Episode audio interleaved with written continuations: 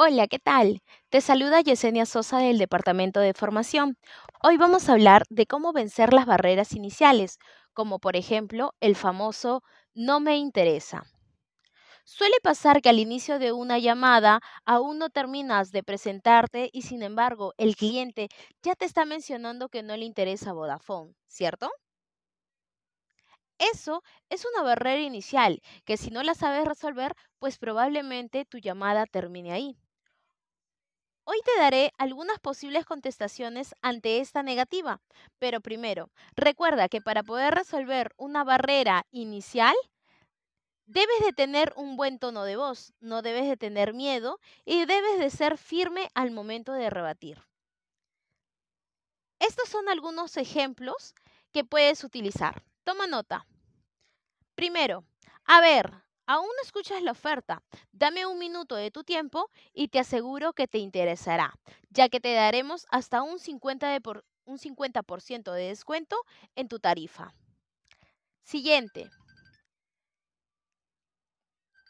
Claro que te va a interesar porque tendrás mejores beneficios y vas a pagar menos de lo que pagas ahora mismo con tu compañía. Siguiente.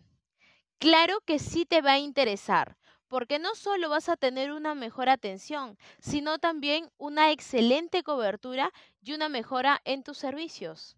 Y por último, sí te va a interesar, ya que contarás con una tarifa fija y no te, no te, vas a preocupar en incrementos en tu factura, solo disfrutarás de los beneficios que te va a dar Vodafone.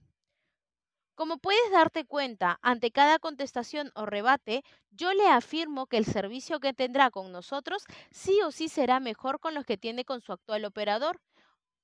Y además resalto algún beneficio.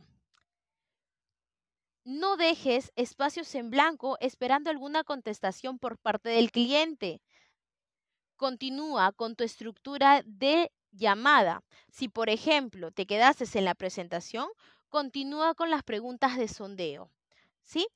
Yo te aseguro que si sigues estos consejos vas a tener más posibilidades de venta. Nos vemos en el siguiente podcast.